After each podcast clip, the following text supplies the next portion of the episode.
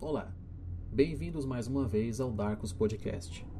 Semana passada, trouxemos a vocês um caso de contato imediato e explicamos o que são os contatos imediatos.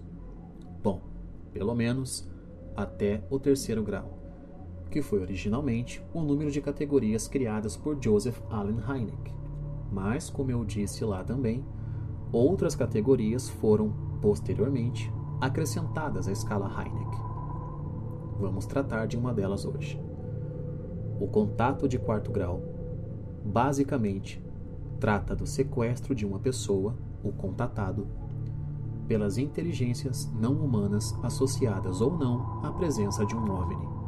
Sim, estamos falando da abdução. É assustador, não é? Pensar na hipótese de ser levado contra sua vontade por extraterrestres para dentro de um OVNI, submetidos a exames como ratos de laboratório, sem saber se vai voltar. Muitos que dizem ter passado por isso têm suas vidas alteradas para sempre. É uma experiência que, por muitas vezes, deixa um trauma. E hoje, vamos falar de uma dessas. Hoje, traremos a vocês o primeiro caso registrado de um sequestro extraterrestre: a abdução de Beth e Barney Hill. Nosso caso começa na noite de 19 de setembro de 1961. O casal Beth e Barney Hill faziam uma viagem de carro retornando das suas férias em Quebec para a sua casa em New Hampshire, nos Estados Unidos estavam fazendo seu caminho pela Rota 3, uma dessas estradas interestaduais que passam por entre áreas florestais e montanhas. Sabem, aquela clássica rua no meio do nada. Em certo momento, por volta das dez e meia da noite, o casal nota uma luz no céu, se comportando de maneira estranha. Barney, que prestava atenção à estrada, pois ele estava ao volante, não deu muita atenção àquilo pois achava ser só algum avião. Beth, por outro lado, continuou observando aquela luz que achava ser algum satélite ou estrela cadente. Cedendo à curiosidade, Beth pediu para que Barney parasse o carro, para que pudessem ver o que era aquilo com mais atenção. Ela pegou o binóculo que estava no porta-luvas e observou atentamente ao ponto de luz estranho que agora se movia no céu piscando luzes multicoloridas e que parecia se aproximar. Os Rio então voltaram para o carro e continuaram sua viagem por aquela rua deserta. Mas seguiam devagar, para que pudessem prestar atenção àquela luz que se aproximava cada vez mais, desenhando seu trajeto no céu de acordo com a topografia do local. Era como se aquilo tivesse passado a persegui-los. Em certo ponto do caminho, a coisa que os estava perseguindo se aproximou de forma brusca, descendo a uns 25 metros de distância do Chevrolet Bel Air do casal, se prostrando à frente do carro. Aquele objeto luminoso ocupava todo o espaço do para-brisa. Barney, que estava armado com a pistola, se afastou do carro e tentou ver melhor o que era aquela coisa. Usando binóculos, ele conseguiu identificar que por trás da luz havia alguma coisa, um objeto grande, que parecia ter janelas e que nessas janelas, Barney afirma ter conseguido avistar uns nove vultos de aspecto humanoide, mas que não se pareciam serem humanos, olhando para fora, olhando diretamente para eles. O objeto então começou a se aproximar. Barney sentiu um medo extremo e correu de volta para o carro, gritando para Betty que aquelas coisas iriam pegar eles. Barney entrou no carro e pisou fundo, na tentativa de fugir daquela coisa. Eles puderam notar um som metálico muito alto e incômodo que fazia a lataria do carro vibrar.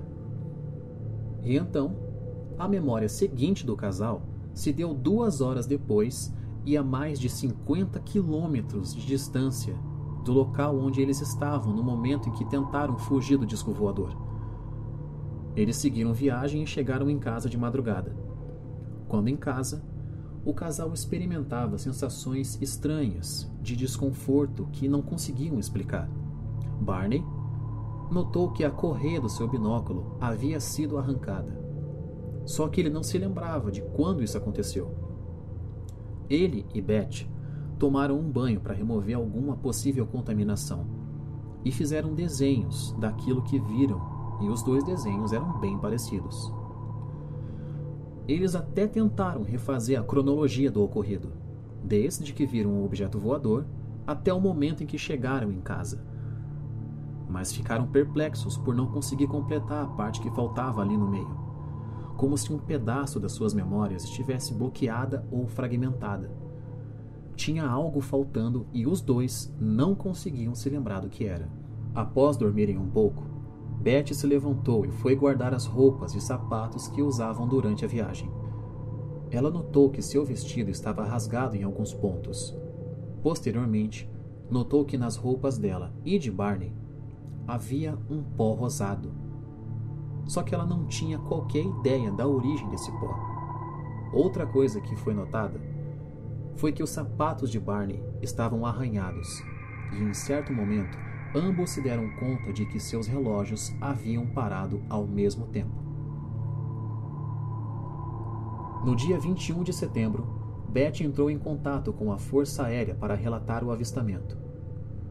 Por medo de ser ridicularizada ou tratada como louca, Beth ocultou alguns detalhes do encontro.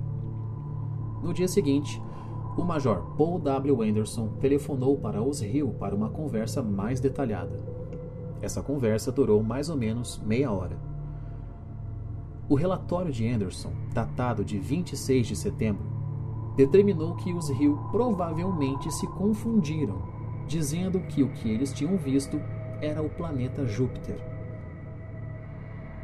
Seu relatório foi encaminhado para o projeto Blue Book, ou Projeto Livro Azul o projeto de pesquisa sobre OVNIs da Força Aérea dos Estados Unidos. Detalhe: o ufólogo Joseph Allen Hynek fazia parte desse projeto. Duas semanas após o encontro com o OVNI, Betty passou a ter pesadelos. Esses sonhos a perturbavam quase todas as noites e eram tão reais que permaneciam em sua mente mesmo durante o dia. Os pesadelos a faziam voltar ao momento do encontro com o OVNI. Fazia ela ter lapsos de memória de seres a examinando em algum local estranho. Sentir medo. Em 26 de setembro, Betty escreveu uma carta contando em detalhes o encontro com o OVNI e dizendo que ela e Barney estavam pensando em realizar uma hipnose regressiva, na intenção de que se lembrassem do que aconteceu naquela noite. Posteriormente, essa carta foi repassada para Walter N. Webb, um astrônomo de Boston e membro da NICAP, um grupo civil de pesquisa sobre OVNIs. Webb se encontrou com os Hill em 21 de outubro daquele ano em uma longa entrevista, o casal relatou o que conseguiam lembrar daquele encontro na estrada. Barney cogitou a possibilidade de que eles tiveram um bloqueio mental do encontro e suspeitava de que havia partes daquele encontro de que ele não gostaria de lembrar. Webb teorizou que o pânico do casal com o avistamento próximo de um OVNI era o que gerava os pesadelos de Beth. Após muitos episódios de entrevistas e depoimentos, finalmente, em 4 de janeiro de 1964, o Dr. Benjamin Simon deu início às sessões de hipnotismo de Beth e Barney Hill. Eles foram hipnotizados diversas vezes cada um e as sessões continuaram até 6 de junho de 1964. As sessões de hipnotismo aconteciam separadamente, para que um não escutasse as recordações do outro. Barney foi o primeiro a ser hipnotizado. Durante as sessões, ele frequentemente demonstrava raiva, medo e por muitas vezes ele chorava. Dizia que por causa do medo, ficou a maior parte do tempo com os olhos fechados durante o encontro. Disse também que a correia do binóculo se partiu quando ele correu de volta para o carro. Ele até tentou fugir do OVNI, mas em certo momento disse que se sentiu muito tentado a sair da estrada e entrar na mata, como que se estivesse sob controle. Na mata, foram abordados por seis humanoides. Um deles dizia para que não os temessem e para que ele fechasse os olhos. As criaturas que ele descreveu em muito se assemelhavam às que Beth descrevia em suas sessões de hipnose. Eram descritos como tendo olhos enormes e escuros, que iam até a borda da cabeça. Tinham uma pele acinzentada, narizes pequenos e não tinham cabelo. Barney disse que eles o encaravam o tempo todo, e essa parte ele relatou com notável medo na voz. Ele continuou, dizendo que ele e Betty foram levados ao interior do disco e depois separados, sendo conduzidos para salas diferentes. Em ambos os relatos, Betty e Barney disseram que foram postos numa mesa e que foram inseridas agulhas em várias partes de seus corpos, como cabeça, braços, pernas, torso. Disseram também que os extraterrestres colheram amostras de cabelo, pele, unhas e sangue.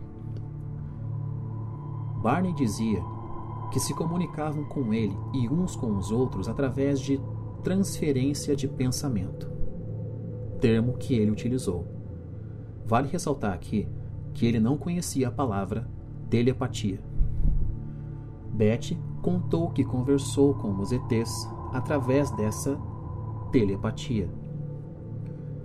Ao falar que não sabia muito sobre a vida interestelar e perguntar para aquele que parecia ser o líder de qual lugar do universo eles tinham vindo, em resposta, ela teria ouvido uma voz dizer em sua mente: Se você não sabe onde está, não faria sentido dizer de onde eu sou. Ainda sob hipnose, disseram que depois foram conduzidos de volta ao seu carro, que não estava mais na mata, mas sim na beira da estrada. E ainda em transe, eles teriam visto o disco voador se afastar e sumir de vista, e provavelmente esse foi o ponto onde recobraram a consciência. Uma curiosidade é que muitos meses após o encontro com o OVNI e antes das sessões de hipnose em que desbloquearam suas memórias, os Hill viajaram frequentemente de carro para tentar localizar a área do seu encontro com aquele objeto voador estranho, na esperança de que o local pudesse refrescar suas lembranças. Mas eles nunca foram capazes de encontrar o local. Até hoje, o caso Betty Barney Hill segue gerando mistério. Mas, dadas as evidências e toda a pesquisa feita em cima desse caso, este provavelmente é sim o primeiro caso registrado pela Força Aérea dos Estados Unidos de uma abdução de seres humanos por inteligências extraterrestres. O primeiro caso de um contato de quarto grau.